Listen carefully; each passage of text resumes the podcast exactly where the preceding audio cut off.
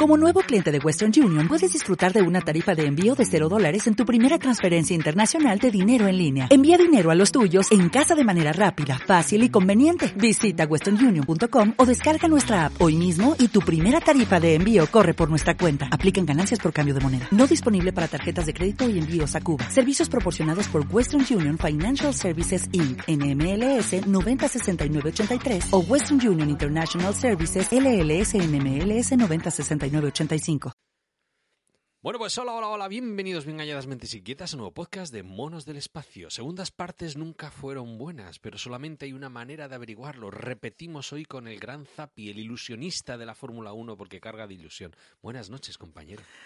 ¿Qué tal, compadre? ¿Cómo estás? Aquí está el astropi, astrolopiteco, astro, astropithecus, astroorangután, oyente número uno, siempre el primero de la fila, para poder, bueno, pues si es para escuchar esto, pues mejor que mejor pero todavía mucho más mejor aún si además se puede participar, además hablando de lo que nos encanta de los coches y de todo lo que los rodea, que me parece mucho más interesante, mucho más divertido que la propia competición, los coches, la Fórmula 1, todo esto. Hay, hay cosas mucho más guays que se pueden contar, más incluso que las carreras. hay muchas cosas, muchísimas. Lo comentaste en el podcast pasado, la verdad que me vino muy bien. ¿eh? He cogido hasta cierta regularidad gracias a ti. ¿Qué te iba a decir?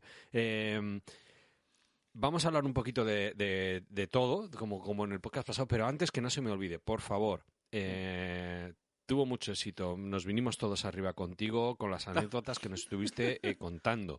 Y dije, esto fue como una noche de verano en la que faltaba el cuatilla y seguir sonriendo. Hoy estamos preparados. Yo me he traído el gin tonic. ¿Te lo has traído tú? yo mira, yo soy de, como yo me llamo madrugo porque me levanto muy temprano, tengo que mm. trabajar y me levanto a las seis y media de la mañana.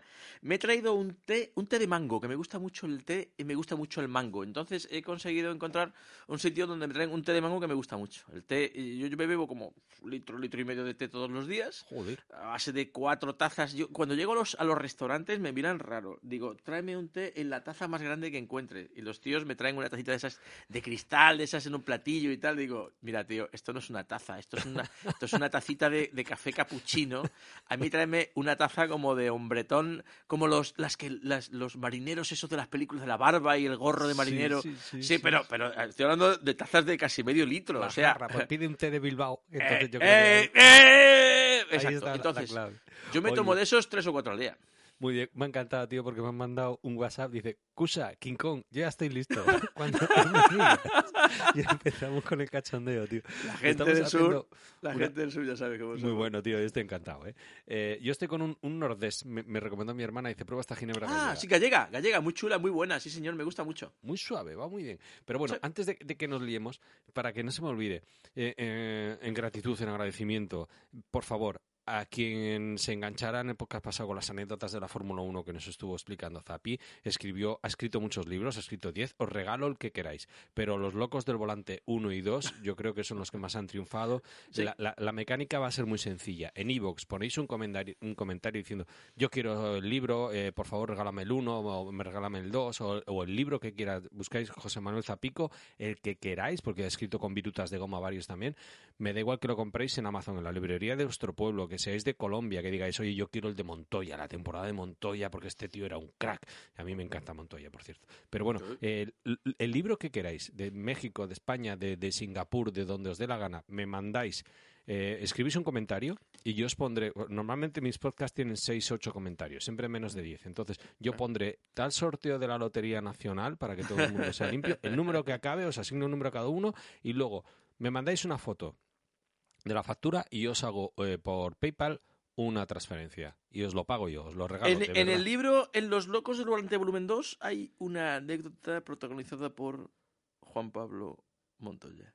Oye, pues chico, blanco y en botella, ahí está. Simplemente, de verdad, agradecimiento. Van a ser dos libros, así que regalo los dos que queráis. Malo sea que, que, yo no le puedo tocar los dos al mismo, pero bueno, eh, si, si sois varios, pues digo, mira, el número de la lotería, el primer dígito para el primer número, el último dígito para el último número. En caso de que seamos más de 10, idearé otra cosa, ¿eh? pero que, esto no va a llegar a, a, más de 100. O sea que, ya te digo, van a ser cero, de 0 a 6, 8.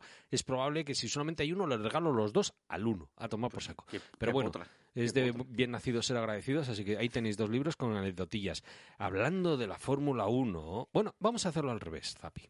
Empezamos con la Fórmula 1 y acabamos hablando del coche eléctrico. Tú has probado hoy el coche eléctrico, uno, uno Ah, y me sí, has puesto los dientes largos. Bueno, vamos a Cuéntanos. ver, sí, es cierto, es cierto. Vamos a ver, es una experiencia como otra cualquiera. Mira, no soy un defensor acérrimo de los coches eléctricos, pero tampoco soy un enemigo. Siempre estoy en medio, siempre estoy molestando. Bien. Eh, los electrotalibanes se creen que los coches eléctricos son lo mejor del mundo mundial y que es la hostia, y que es lo mejor. Eh, y los electro enemigos pues dirán que son una porquería. Pues mira, ni lo uno ni lo otro. Creo que están bien. Es- ya había tenido alguna pequeña experiencia, en, sobre todo en circuitos. Mira, cuando vas a los circuitos, Sí. tú vas a un circuito de carreras y siempre hay eventos paralelos a lo que es la carrera. Siempre hay una Mm. carrera o dos carreras o tres carreras de varias Sí. categorías, coches más grandes, más pequeños, más medianos. Mm, Puede incluso darse la casuística de que te encuentres en un fin de semana que haya incluso ca- carreras de coches y de motos, eh, por separado, por Oh. separado. Es, es raro, es poco frecuente, pero yo sí las he visto. O incluso coches experimentales. Yo he visto correr en Valencia, en Cheste, he visto correr coches, una categoría francesa que iban con aceite de cocina reciclado, no, no, Un, no un combust- circuito que olía a tortilla de patata. A fritanga, a fritanga chunga de, de chiringuito mm, de barrio Sí. macarra, o sea, de barrio chungo, ¿eh? Cuando yo vi, fui a Montbeló, había coches clásicos, era la Copa León, que me llamó la atención que tenían gatos eh, hidráulicos para levantarse los coches. Sí, o sea, sí, señor, sí.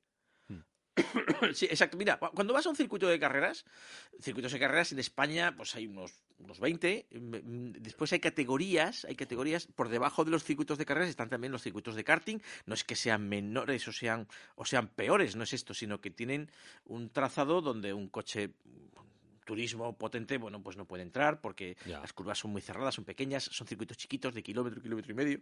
Un circuito de cierta consideración se considera, bueno, que tiene 3, kilómetros para arriba. Entonces, eh, un circuito medio suele tener entre 4 y 5 kilómetros, más Ujú. 5 que 4. Los hay de 6, los hay de 7. Spa tiene casi 7. Ujú. Spa Francorchamps en, en Bélgica. Oh. Entonces, los circuitos, precioso, un circuito maravilloso, con mucha historia, con mucha gloria Sí. deportiva dentro. Y entonces, el circuito, pues es un recinto generalmente, pues, pues vallado. Mm, Tú pagas una entrada o no la pagas y entras dentro y dentro hay unas- una serie de, de elementos de seguridad, no solamente para proteger a los pilotos y participantes, sino también para proteger a la, a la gente que está de espectador y a los que participan en el, en el evento, como los que lo crean, los, los comisarios y los marshals, ¿no? Bueno, pues cuando se entra dentro, cuando hay un fin de semana de carreras, es muy frecuente que haya más de una categoría, haya dos, tres, cuatro. Por Sí. ejemplo, la Fórmula 1 siempre la acompaña la Fórmula 2 y a veces también la Fórmula 3 son categorías mm, di- dirigidas, un poco, mm, la batuta la lleva la FIA, la Federación Internacional de Automovilismo, pero hay otros eventos donde no hay Fórmula 1 que también hay dos, tres, cuatro categorías. Entonces. Paralelamente a esas categorías, que siempre hay detrás, suele haber marcas de coches, SEAT está detrás, o, o- Sí, o siempre alguna, sí. Renault, es una marca muy, muy, muy señera y muy, muy reseñada siempre al deporte, pues eh, Renault organiza y patrocina pues, la Copa Clio, por ejemplo, y entonces, a cambio de organizar aquello, pues les permiten usar el paddock, que es la parte donde están los camiones, las caravanas, todo esto, pues para poner allí pues una exposición de coches, una, pues, unas carpas promocionales, Sí. pueden montar incluso un conciertillo, pues una cosa para dar de comer a los, a los invitados, una un- un Promocionar la marca y asociarla con lo último, sí. Y entonces es muy frecuente que lleven modelos muy novedosos y muy de última generación. Yo, yo he cogido algún, algún Renault Zoe en, en- en- en circuitos, son coches eléctricos. Eléctrico, sí. Pues mira, la sensación es, para los que no lo sepan, es como la de llevar un, un coche de, de- de los cochecitos de choque de la, de la Un feria, auto de choque. pero, pero a lo bestia, a lo bestia. Tiene dos pedales, Mm. acelerar y frenar. frenar. Básicamente funcionan así. Si Claro. no tienen cambio de marchas, Mm. suelen achuchar mucho, suelen acelerar mucho, la aceleración es muy buena y después en el resto de cosas pues es un coche como, como, como cualquier otro. Cuando la gente dice, es que, es que Tesla ha revolucionado los coches. Mira, Tesla no ha revolucionado nada. Yo te voy a explicar lo que ha revolucionado. Ha revolucionado la industria. Porque ha vuelto locos a todos los, los fabricantes porque han tenido que cambiar el paso. Ajá. Pero en realidad, al nivel de usuario, el coche eléctrico no ha cambiado nada. Y te voy a explicar, te voy a explicar. Dice, ¿pero qué dice el chalao este? Dale, este dale, dale. imbécil. Mira, no ha cambiado nada y te voy a explicar por qué. Tú te compras un Tesla o te compras un BMW. Y son coches, venga, permíteme la licencia y es que son equiparables, valen más o menos lo mismo, pues bien. Pues tú lo tienes que aparcar en un parking que es tuyo y tienes que pagar. Tienes que ir al curro y, y después vuelves a tu casa y vas a recoger a los niños al cole y vas al fútbol el domingo o te vas de copas con unos colegas o te vas de viaje el fin de semana. Eh, tienes que eh, abrir una puerta y cerrarla, tienes que conducirlo porque tiene un volante, tiene un acelerador, un freno, tiene una radio, tiene un Bluetooth, tiene una ventanilla. La única gran diferencia, de verdad, de verdad, es que en lugar de irte a, a Repsol, pues te vas a Endesa. Pero el coche no cambia, no puedes, no puedes correr más porque está prohibido, no vas más lejos porque además la, la autonomía te lo impide, Sí. mm, no cargas más gente porque tiene cuatro asientos. Digamos que a nivel de usuario, el coche eléctrico no ha cambiado gran cosa. El seguro vale igual, te, te puedes dar galletas igual, lo tienes que aparcar igual. Mm. Mm, No ha cambiado mucho. Sí ha cambiado la industria, porque eh, ha mm, metido en la cabeza de muchísima gente que esto es posible y la verdad es que funciona muy bien. Sí. Tengo, tengo un par de diferencias contigo, pero bueno, no te me vayas por las ramas, típica frase de monos. Tú has Ah. probado un Cupra. Bueno, sí, eh, eh, vamos a ver. eh, SEAT, como casi todas las grandes marcas, grandes marcas porque es una marca grande, no porque Sí. es una gran marca, es una marca de coches, de coches de gran consumo, son coches excelentes, no son coches de lujo, pero son coches que están muy bien. Todas las grandes marcas así de este tipo se dan cuenta de una cosa muy sencilla y es dónde se gana la pasta gansa, en los coches caros. Mm. Por cada BMW que se vende, mm, bueno, vale más caros, pero se gana mucho más que El cuando se margen vende es más amplio, sí. sí. Esto es, Rolls Royce ni te es. cuento, sí. Bueno, ¿para qué te voy a contar? Y entonces, cuando se vende un Porsche que cuesta mucho trabajo venderlo, se gana muchísimo más. Para eso hay que ofrecer un producto de una calidad extraordinaria. Claro. Bueno, pues de forma paralela, Toyota se inventó la marca Lexus, que es una marca de Muy Toyota, donde tienen una serie de tecnologías más costosas, unos, eh, unas calidades y unos acabados superiores, unas potencias más, Y el más servicio, ¿eh? generosas. Vas el con un Lexus a la casa mejor. Toyota y entras el primero, no, no esperas la cola. Sí. Bueno, pues Toyota tiene Lexus, eh, Honda se inventó una marca que en, es- en Europa no se vende ya casi, que se llama Acura. Ah. Em, Nissan se retiró hace poco de Europa con su marca Infinity, que era la marca, la buena. marca filial de lujo. sí. Eh, después le- Mercedes intentó con Maybach, que es ahora es bueno es prácticamente un- una marca de nicho, una, una marca Joder, única con un coche único. Los me, me han dicho que hay muchos en Rusia, tío. Un compañero ha ido de Sí. vacaciones, dice, "Ve- los venden allí. Digo, Sí. pero si, si- empiezan por 100, tío, es una barbaridad. Mira, BMW, cuando salió el BMW X6, ¿te Sí. acuerdas el X6? Sí. Eso salió hace como 8 o 10 años, en la crisis de 2000, 2010. Eh, BMW, bueno, pues como todas las marcas, hizo mucha oferta. Hizo muchísima oferta de que, bueno, de que, oiga, le vendo el coche por lo que usted me dé. Eh, el único modelo de toda la gama que no tenía ni una chapa de descuento era el X6 y el país récord de ventas era Rusia. Fíjate. Para que veas, Eh, es muy interesante, es súper interesante el mercado mundial de coches, cómo se mueve, cuántos hay, cuántos se venden, cuántos se compran, dónde están, dónde se... Un tercio de los Porsche del mundo se van a Estados Unidos. Y de esos, la mayoría, los descapotables, están todos en Florida. Hombre, es, claro, curio- el- es muy curioso, ¿no? Sí, hombre, de- descapotables en el norte mal, ¿eh? Mal. O, por ejemplo, otro, otro dato también muy pintoresco. De estos hay datos a porrillo y es eh, la ciudad del mundo con mayor densidad de Rolls Royce es Hong Kong, o lo era. Joder. La segunda es Londres. ¿Y cuál es la tercera? Vas a flipar. Dime. Es Marbella. Oh, Es, Marbella. O, o era Marbella, yo Era no sé ahora cómo estarán, pero era Marbella. con, sí, con sí, Ferrari sí. también, tío. En Japón tenían una obsesión con Ferrari, hacían concentraciones y, llenaban la- las calles. O sea, era, era el, el país con más Ferraris per cápita. Eh, Y además había otra historia muy divertida que la conté una vez en un hilo para la gente esta para la que hago hilos. ¿no? Eh, Los que no me conozcan, bueno, yo escribo libros, escribo artículos, escribo hilos para Twitter y hay unos señores que se llaman VS de Events que, que, realizan eventos alrededor de, de- de- de- sobre todo de automóviles, también para, para Xiaomi, para la marca Xiaomi. Em, estos tíos me dicen, Zapi, mira, queremos que nos escribas historias de coches. Entonces escribí una historia sobre el McLaren que ganó en Le Mans, que era técnicamente era un coche de calle preparado. Era un coche que tú te- podías llegar conduciéndolo por la carretera, con luces intermitente, con matrícula. No era exactamente así, pero casi, casi que podría ser así. Sí, sí. Entrar, ganar las 24 horas de Le Mans, flipa a color. Sí. Y después quitarle las pegatinas, mm, ponerle las luces y tal, porque las lleva, y las lleva puestas para correr Le Mans, y volverte con él andando a casa. O sea, es una historia del vaquilla, tío. Cojo el 131 Super Miraflor y me voy para arriba, gano la carrera y me vuelvo ¿Te para la, casa. te la cuento? ¿Te la cuento por encima? Dale, Vas dale, a, dale. vas a flipar. Em, Por cierto, bueno, pues- recomiendo encarecidamente tu Twitter, ¿vale? virutas, arroba virutas F1. Arroba sí. Virutas, sí.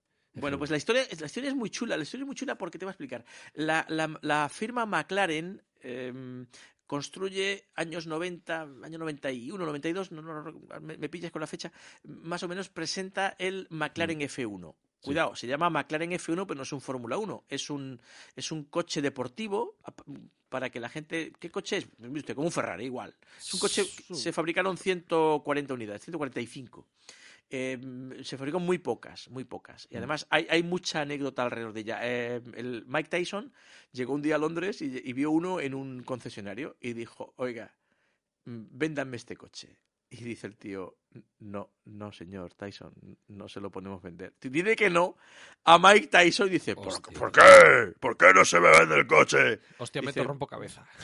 ¿Cómo este te mete una mariza que te deja muerto? Y, di- y dice el tío, mire, es que no quedan coches. Este es de un señor que está aquí expuesto, pero ya no se venden. Mm. ¿Cómo que no? El tío tuvo una, una trifulca allí porque ¿cómo que era que no le vendían un coche? Que no, que no, que no. Que no se lo vendieron. Eh, Elon Musk tuvo un, un McLaren. Joder. Elon Musk tuvo un McLaren, sí. Entonces, eh, la historia es cachonda porque los tíos preparan, eh, bueno, se ponen de acuerdo los de McLaren con una serie de equipos, les, les colocan los coches, les hacen un modelo específico basado en el coche de carreras con una serie de especificaciones Ah. muy, muy especiales para, para, bueno, pues que tenga el depósito de gasolina más grande, por ejemplo. O, no sé si tenían ese, ese detalle, pero las suspensiones un poco más duras, las ruedas un poco más grandes, para, para una carrera de coches. No, no- no te sabría decir ahora mismo de memoria qué cambio sea. Entonces, a última hora, faltando como dos meses, como dos meses, llega un japonés, un tío que es, no sé si era neurocirujano, tenía el tío una cadena de, de clínicas en Japón, tío rico, y dicen, oiga, yo soy mm, un Ronin, un Saiyan, esas palabras así raras que tienen los Sí. japoneses, dice, yo soy un loco de McLaren y yo quiero comprar un coche para que corra en McLaren. Y dicen, no, no, no hay coches.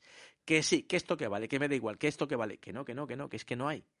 Que yo quiero patrocinar un coche, que no, que es que ya están las pegatinas puestas, que no puede ser, que es que no. Y dicen, que me vendan uno. Y el tío se puso tan pelma que sabes lo que hicieron. Uno de los dos coches que utilizaron para hacer pruebas y test mm, de carreras de ese modelo, que estaba allí un poco como arrumbado, como de- Sí, des- el- el despiezado. de exposición, el que no se vende. Estaba canibalizado, al que le habían quitado piezas, se lo terminaron de hacer para él. Joder. ¿Y, y qué ocurrió? Ocurrió que ese coche ganó Le Mans.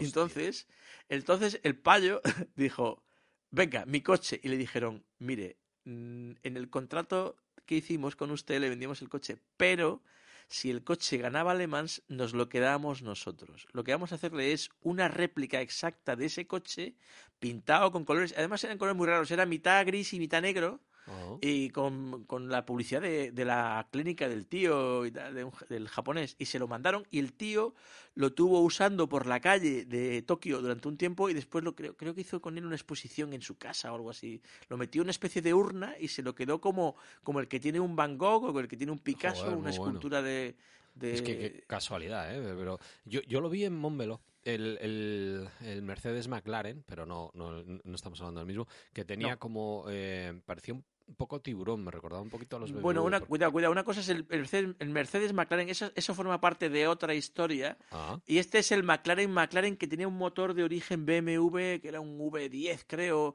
Está por ahí. Mm. Eh, un- un- un- ha habido una lista de. mm, Es muy curioso. eh, hay una lista de propietarios y expropietarios de este modelo. Eh, uno de ellos, un propietario muy conocido de él, de él, era Mr. Bean. Mr. Bean. sí. Sí, dos veces- un crack, tuvo una hostia de cuidado con No, el coche, tuvo dos, tuvo ¿Ah, dos dos? hostias. Una vez se llevó. El, el coche es, es un coche hiper. 600 caballos, eh, un coche hiper, deport- hiper deportivo. De esos que aceleran como el motor tiene un una respuesta instantánea, es como una moto. Sí, ¡Vum! sí, sí, Parece, sí. parece- parece una moto, suena mucho, mete mucho ruido. Además, el proceso de arrancar, no te creas tú que es meter la llave a arrancar, que va. Tienes que meter la llave, activar la bomba de gasolina, cerrar no sé qué es seguro de tal, desactivar un sistema de bloqueo de mm, tracción de no sé qué. Tienes que hacer un montón de cosas. Es un proceso que creo que son 14 acciones antes de arrancar el coche. El coche es un Fórmula 1 para por la calle, que tiene tres asientos, el piloto va ce- sentado en posición central y los pasajeros, que son dos, son dos, van uno a cada lado ligeramente retrasados con respecto al conductor. Fíjate Oh. tú si, si tiene una fisonomía exótica el coche. Sí, Entonces, sí, Mr. sí. Bean una vez se atizó una castaña, creo que yendo solo, y Mm. otra vez se metió una leche contra el Austin Metro de una señora mayor, que la mujer cuando vio a Mr. Bean, señora, perdone, perdone, y tal, dice, esto es un- una cosa de estas de gracia de la un crack, tele, eso, ¿no? está haciendo un gag. Sí. Es un gag, un gag de la tele, de esos que te ponen en los aviones, en los Mm. aeropuertos, ¿eh? ¿no? Para reírte y tal. Y dice, hostia, es Mr. Bean el que viene a sacarme del coche. La compañía aseguradora, la compañía aseguradora pagó la friolera de 950.000 libras por la reparación del coche. O sea, Sí, ser- leí la noticia por eso, la que se pegó el solo la hostia. el coche, el coche en el año 92 me parece que costaba como... más, sí, sí. No, te- creo, que, creo que costaba como 350.000 euros. Va- va, 150.000, per- mira, perdóname, es un baile de cifras que Sí, yo ahora me, me pillas de memoria. Creo que el coche costaba como 350.000 libras y el seguro, 8 o 10 años después, pagó 900.000 por la reparación. O sea, se podía haber comprado. Pero es que era- eran piezas originales, las tenían que volver a hacer para él. es que- Porque, exacto, porque cada vez que un, que un McLaren F1 se galla- le daba una galleta, eh, lo cogían, lo subían a una grúa como el que coge un niño recién nacido, lo sube y tal, y se lo llevan a la factoría. Allí lo meten en una especie de eh, departamento especial que se llama MSO, McLaren Special Operations, Joder. que está que es subterráneo allí con tú entras por un túnel que creo que es como entrar en un videoclip de Lady Gaga, de unas, lu- unas luces de color naranja, que entras diciendo, hostia, ¿dónde estoy? y tal. Entonces te, te voy a contar, te, te voy a contar más, te voy a contar más de Dale, esto. dale, dale. Esto lo, lo pare o lo inventa o lo crea pues el, el- el gran Ron Dennis. Ron Dennis. Ron Dennis era un mecánico que en los años 60, 70 más que 60, empieza a crecer, hace una escudería que se llama Rondel, Ron Dennis, L. Rondel. Mm. Al final termina comprando los trastos de, de Bruce McLaren y se crea la escudería McLaren. Y entonces el tío, efectivamente, años finales de los 80, pues pare el McLaren F1 pero mm, ef- esto, esto me parece que me retrotrae a 2000, si no recuerdo, discúlpame las fechas, hablo muy de memoria, creo que Tranquilo, en, dos- tranquilo. en 2000, 2010, 2010, 2012, el tío dice, vamos a volver a crear un coche de calle y fabrica los McLaren, fabrica el McLaren MP412C, que es un coche de calle hiperdeportivo. Ro- Ronaldo ha tenido un par de ellos o tres. El coche de los futbolistas, que se abre con las puertas que se abren así para arriba. De Sí, en plan murciélago, sí, ese es el que yo en la exposición, sí. Como... Esto es. Y han fabricado después muchos modelos, han sacado el descapotable, el no sé qué. Ahora van a sacar uno eléctrico dentro de unos años. Bueno, Mm, bueno, te voy a contar la historia que te va a flipar. Dale. El, el edificio principal de la escudería de McLaren está en Woking. Sí. Eh, Ron Dennis era de allí. Mire usted, yo soy de Antequera, pues aquí voy a poner la sede de mi equipo, o, o de, o de Palafrugel, o de la Almunia de Doña Godina. Y el tío, en vez de irse a, un- a- Londres, no, no, se queda el tío allí, porque el tío apuesta por el entorno y tal, está Sí. muy bien, compra unos terrenos gigantescos. Y le encarga la construcción de la sede de la escudería al, eh, al arquitecto este, el inglés este famoso que... El del Guggenheim y el, del- el de- Eh, el del eh, metro de Bilbao, joder, Sí, tío. Foster, es que- Norman Foster. yo- no- Norm- Sir, Sir Norman Foster Ah, le sí, encarga cierto, aquello. bien matizado. Y por lo visto todo empieza... Yo he visto fotos, yo he visto fotos, Tiene efectivamente forma toda, de un poco de... toda, toda gran idea empieza en una servilleta. Entonces, por lo visto, quedan para comer. A ver, señor Foster, a ver, somos de la Fórmula 1, queremos hacer aquí una cosa muy especial, ¿qué tal? Y entonces el tío empieza a pintar y pinta una especie de hamburguesa, visto desde arriba como hamburguesa, pero que está partida no por la mitad, sino que está partida por la mitad, pero haciendo unas ondas en forma del yin y el yang. Mm. El yin es el edificio y el yang es un lago. Lago artificial en forma de media luna, así, con una la, la parte que está partida con el edificio, pues ondula, una parte sube, otra parte baja. Es, es un yin y un yang si lo miras desde arriba. Ajá. Y ese agua es la refrigera los, los chirimbolos eléctricos que funcionan dentro. O sea, tiene una utilidad práctica el agua. Vale, que no es decorativo. Mm. Bien, bien. Pues el tío eh, monta un edificio que además, eh, según la reglamentación de, eh, de paisajística de la zona no puede levantar más de no sé cuántos metros, entonces, por lo tanto, tiene que estar un poco hundido y parte del edificio Sí, que es está parte hundido por- subterráneo, sí. por debajo subterráneo y tal. La cocina tiene un sistema de presión de forma que presión atmosférica de forma que mm, los olores no se escapen y no invadan el resto del edificio. Tú te comes allí una- un pollo a la plancha que, que huelen mucho y por lo visto la- el resto del edificio no huele a pollo a la plancha. ¿Por qué? Porque la presión atmosférica de la cocina es inferior al- y del comedor es inferior al resto. Bueno, esto es de película todo, ¿no? El, el malo de Gisbon, o sea, la Sí, casa sí, del malo sí. de Gisbon. ¿no? Y entonces el- el- los cristales de la entrada son gigantescos, fabricados por Bausch and Lomb, con unos engarces específicos puertas, sí, a tope. que, Mm. imitan el alerón de un coche. Esto, esto tiene una historia muy larga. Y entonces, agárrate. Este, que es un TOC de libro, que es un, es un eh, obsesivo compulsivo de libro, em, em, es un perfeccionista de la Virgen. O sea, no te puedes ni imaginar en qué medida. Y el pavo, todo es perfecto, todo es de cristal, un elevador allí hidráulico que levanta a la segunda planta donde está su despacho, mira desde las alturas al resto de gente y otros pasan y tal. Pero hay un pasillo que cuando el tío entra en el pasillo se, des- se le desencaja la mandíbula y se, y- y se- aprieta así los dientes y, y pasa por allí diciendo me cago en la leche, aquí la cagamos, coño, la cagamos, me cago en la leche negra, que esto es una mierda. que es-". Y mira al tío así para arriba, para el cielo, para no ver el suelo. ¿Por qué no quiere ver el suelo? Yo te voy a explicar por qué no viene. Dale, no dale, ver el dale, suelo. dale. Estoy intrigado. Porque las, los azulejos del suelo no son un múltiplo exacto de la anchura del, del pasillo. Si el pasillo tiene 3 metros 20, Sí. porque le sale eso, resulta que los azulejos tienen 3 metros y 20, que es la mitad de un, de un azulejo más. Vale, o sea que están. Entonces, Mm. eh, entonces, ¿qué pasa? Que el tío ve que aquello que tiene, pues que tiene 3 metros 20, entonces hay un azulejo de un metro, otro de un metro, uno tercero de un metro y hay Y un, un cacho cachito de otro, que no es perfecto. de otro. Y, y eso a él lo desencaja, lo envenena, no puede con eso, se muere con aquello. ¿Qué hace el tipo a continuación? Cuando el tipo en el año 2010, 2012, permíteme que el error, la imprecisión, cuando el tío dice de hacer un superdeportivo que se venden 4 o 5 mil deportivos al año de la, ma- de la firma McLaren, Ajá. Dice, ¿dónde va a poner la fábrica? Pues enfrente. Enfrente. Pasas por un túnel, está, son, son dos edificios. Enfrente del Yin y el Yang está la factoría. bueno, el aspecto es más normal, es rectangular. Bueno, pues el tipo puso una condición principal a la hora de construir aquello. ¿Qué condición, qué condición pis puso Ron Dennis? Que le cambiaron los azulejos. no.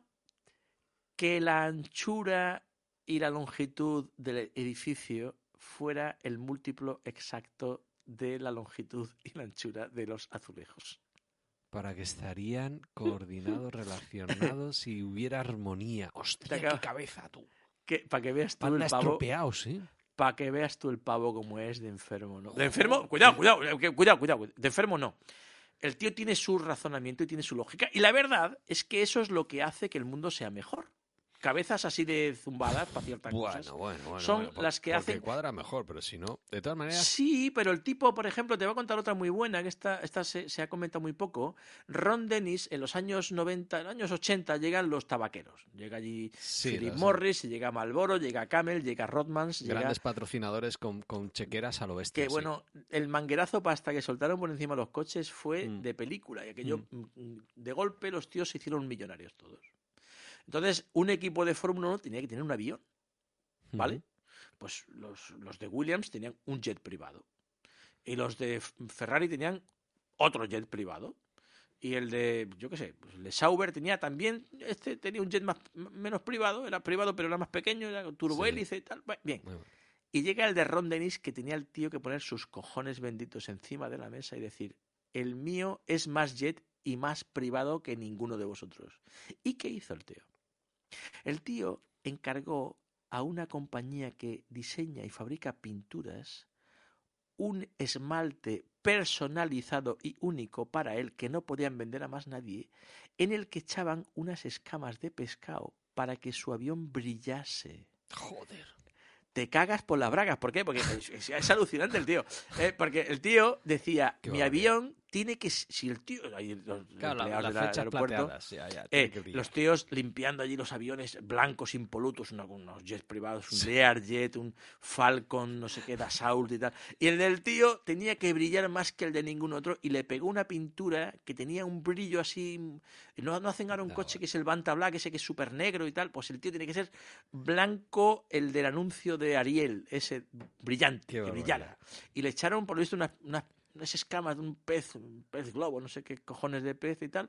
Pues le echaban la- las escamas al, al- a la Qué- pintura para pa- que brillase Claro. más todavía. ¿no? Como, como jefe no lo querría, tío, que panda, que estropear. Oye, estamos Bueno, hablando de bueno. Fórmula 1. ¿Cómo ha acabado la temporada? Porque yo di por terminado. A y- tortas, a tortas, a, a tortas, a tortas, Pero- a a tortas. Tú me estuviste mandando WhatsApp diciendo, joder, hemos tenido movida con esto, ha habido guerra con lo otro. ¿Qué pasó? Los que, los que lo siguen, que yo ya Mm. te dije que lo, que lo dejé y, y me, me, me aboné a Dazón solamente para ver la última carrera, ¿eh? pero bueno. Bien tu hecho, culpa. bien hecho. Pues, pues mira, pues mira, básicamente para que todo el mundo nos entienda, los que nos oyen no tienen por qué ser fanáticos de la Fórmula 1, No, pero, pero bueno. mm, bueno, pues es un deporte como cualquier otro, es el segundo deporte más seguido del mundo después de- del fútbol. Mm. Eh, está creciendo últimamente gracias a diversos motivos, a la competencia, pues a las marcas, a un montón de cosas, a, a- a lo que están poniendo por Netflix, a las redes sociales. Hay muchos elementos de juicio para, para pensar el porqué. Entonces, el año pasado, recordemos el, el, el Campeonato del Mundo, bueno, pues son una serie de escuderías que fabrican, construyen, diseñan los, los Fórmula 1 que no se venden en los concesionarios. Ellos les Sí. dan a principio de año una reglamentación, generalmente eso se hace el año anterior, eso no se, no, no, no hacen, no diseñan un coche en enero y, y en febrero están corriendo, eso se hace generalmente en Sí, la temporada. Mayo, junio del año anterior ya están diseñando el coche del año siguiente Sí. les dan unas reglas. Mire usted, no puede ser más alto de tal altura, no puede ser más bajo de tal, de tal longitud, no puede ser más. Sí, hay no equipos puede- para años impares y para años pares, para que la gente se vaya haciendo una idea. Sigue. No hay. Exacto, sí, equipos de diseño. Sí. Los, los, los que diseñan el coche y los que evolucionan el coche existente. Y entonces, eh, bueno, pues eh, los tíos, pues Williams hace su coche, Ferrari hace su coche, McLaren hace su coche, Red Bull hace su coche, y después algunos tienen su propio motor, otros compran el motor. Básicamente esa es un poco la, la jugada. Los pilotos son temporeros, son empleados de los equipos y disputan el campeonato del mundo de, de- de Fórmula 1, pues el, el- aquí tonto el último y el que gana, pues el que se lleva el El tema pastel, muerto. sí. El segundo es más- el primero de los perdedores, sí. Pues, eh, y entonces, ¿qué ocurre? Aquí hay dos campeonatos import- importantes. Esto es muy importante. Aquí hay dos campeonatos diferentes. El piloto que más puntos acumule, porque ha- llegado más veces el primero o más veces el segundo, pues ese es el tío que se lleva el título. ¿vale? Campeonato Y de después- pilotos. Eh, y después está el campeonato de constructores, y es que si tú sumas los puntos acumulados por los dos pilotos que corren para cada escudería, pues la escudería pues tiene tantos puntos y es la primera, y entonces se lleva el premio que es el premio importante, el del valor, el del, el del, el del, el del honor es el del Mm. piloto. Pero el otro es importante porque es el de la pasta. Sí, la campeonato de pasta- marcas, sí. La organización de la Fórmula 1, que es una entidad, una empresa privada, que es la que monta el campeonato, pues factura pasta porque gana de la tele, gana de los derechos de televisión, gana por la publicidad, gana por una serie de negocios que tiene, y entonces al final del año pues reparte la guita en función de cómo has quedado. Generalmente pues le da 100, 150 millones de pavos al que, al que gana, 120 al segundo, 100 al tercero, 80 al cuarto, bueno, así de forma decreciente. Y unos puntos más, unos puntos menos, pues pueden suponer 20 o 30 millones de pavos más al, a final de año. ¿eh? Sí, porque reparten creo que son 100 millones, o sea que no es broma. ¿eh? reparten, eh, ahora en tiempo de COVID no sé cómo estarán, pero antes del COVID, en 2019, creo que repartieron entre los equipos del orden de los 960, 950 millones de pavos. Sea, no, tío, ¿100 millones para campeón o, o me he equivocado? Mm, bueno, eso es, es una 900 escala. millones tiene que ser más. Tiene que ser más. 950 millones entre todos los equipos y después pues ah, ahí premian por posición en la tabla, premian por puntos recuperados y además premian a determinados equipos por ser equipos históricos. Es una cosa muy rara esa. Para que sigan, sí. sí, Eh, a porque Ferrari le dan más de ¿por ser Ferra- por guapos. Sí, Y los equipos que son menos guapos, pues no le dan. no, Y dicen, Sauber, eh, sí, ya, sí. Bueno, a mí eso no me parece bien, pero bueno. Bueno, pero ¿y, y ha habido movida o qué? Bueno, pues el, el- la temporada pasada ocurrió que ocurre, ocurre que acabó de una forma un poco mm, inesperada. Estuvo bien porque ganó el que nadie esperaba que ganase, que era Max Verstappen. Eh, Lewis Hamilton era campeón del mundo hasta la hasta la curva 6 de la última vuelta de la última carrera del Mundial. Esto, esto, es, muy- esto es muy emocionante. Muy esto raro, muy emocionante, como- muy raro. A mí, a mí me eh, cae mal Hamilton, pero bueno, sigue, sigue. Bueno, pero con independencia de esto, eh, esto hay emoción. Eh, Hmm. Aquello fue una sorpresa para todos. Ocurre que, a pesar de haber sido mm, órdenes legales desde el, desde el punto de vista deportivo, mm, la normativa se aplicó, a mi entender, de forma bastante correcta, pero el resultado fue raruno porque el, el, eh, el resultado final de la carrera fue, no quiero decir que trampeado, pero sí un poco... mm, Fue raro, fue raro ¿Por porque nadie esperaba aquello. Bueno, pues porque hubo una bandera roja, se tuvo que parar la carrera, la carrera se, se echó a correr, había coches que no se habían, no habían recuperado su, su posición delante del safety car. O sea, había una Ah. forma un poco exótica, es, es- es muy farragoso de, de explicar y creo que la gente que nos escucha, pues en realidad, el que lo quiera saber ya lo sabe y el que no le interese demasiado, mm, Vale, vale, vale. mm, sin No ser ilegal, sin ser ilegal, que fue legal todo lo que se hizo, A legal, Mm, entonces. Mm. de- dejó un sabor de boca un poco extraño dentro de lo que fue el, el deporte. Eh, al final del final que ocurrió, Max Verstappen ganó, mm, cortó una racha de, de títulos de Mercedes seguida desde el año 2015, si no recuerdo mal. Y entonces, eso creo que es bueno para el deporte, Sí. da salsa, eh, trae imprevisi- imprevisibilidad. Yo prefiero esto. Ocurre que la forma en que ocurrió fue un poco raruna. Y Mm. Está en entredicho, de hecho, se está barajando ahora mismo si echan o no echan al director de, de la categoría, del, del director de la carrera, que yo creo que no deberían. Lo que pasa es que sí, casi seguro que sí van a hacer algo que yo creo que sí que pueden hacer y es revisar la fórmula de cómo se aplica, cómo, la- cómo se... eh, cómo se hacen las cosas, co- si se deja correr al, al- al final de la carrera, en lugar de hacerlo bajo bandera amarilla y, y todo controlado. Bueno, mira, no vamos a Para que no se repita, que- aprender de los errores. Eso. sí. Eso, sí, sí, sí, sí. Es mucho más interesante ver qué es lo que pasa a nivel interno, sobre todo ahora. Ahora, la, la- la mejor parte de la Fórmula 1 para mí ocurre ahora, en invierno, que es cuando, cuando ocurren las intrigas y cuando se hacen los fichajes. la, la- y- la pretemporada su- suele llevar a engaños, Zapi, porque yo, yo me, me he chupado un, un- un lustro leyendo mucho del tema y siempre decía, joder, este equipo es revolucionario, este equipo es revolucionario. Y No. luego resultaba Mira. que era humo para captar patrocinadores, porque luego en marzo, cuando empezaba la primera Mm, carrera, decías, si se han Pues- quedado atrás. Pero José es un poco lo del plan, el plan, el plan, Alonso, dale, el plan, dale. el plan, el plan. ¿Qué es el plan? Nadie sabe decirle lo que es. ¿Ve usted qué es el plan? El plan es una forma maravillosa, fantástica, muy bien, muy bien elegida, el plan. Sí. Una forma fantástica de que hablen de ti sin que tengas que ganar. Eso está muy bien. Eh, Alonso no gana carreras, es una desgracia. Yo considero que es una pena, es una, es una absoluta Idem. desgracia. Si Alonso ganase carreras, a mí me iría mejor. O sea, quien, quien piense que yo, quiero, que yo no quiero que gane es, es, es bastante A idiota. mí me parece un crack que no tiene un coche ab- a su altura. pero absolut- bueno. Absolutamente, pero ¿qué ocurre? Que bueno, no tiene coche y además mm, no soy especialmente optimista para lo que llega. Porque Vale, aunque hay. Eso es lo que tú querías preguntarme, ¿no? Sí, sí, iba, iba a ir No. por ahí, porque es que al final No. en los test los grandes esconden sus mangas, lo- lo- los, los que intentan captar patrocinadores hacen trampas, ya hablaremos de trampas. Los que, los que tienen algo no lo dicen. Eso. Los que no tienen nada venden burras. Los que saben que no va a ganar se quedan callados. Entonces, mira, un plan, un plan real, tangible para ganar títulos necesitas seis o siete con ingredientes. Necesitas pilotos ganadores, Sí. necesitas un presupuesto ganador, necesitas eh, ingeniero jefe ganador. Eh, en, en Alpine, que es el equipo de, de, de- de Alonso y de Esteban Ocon, no nos olvidemos, Mm.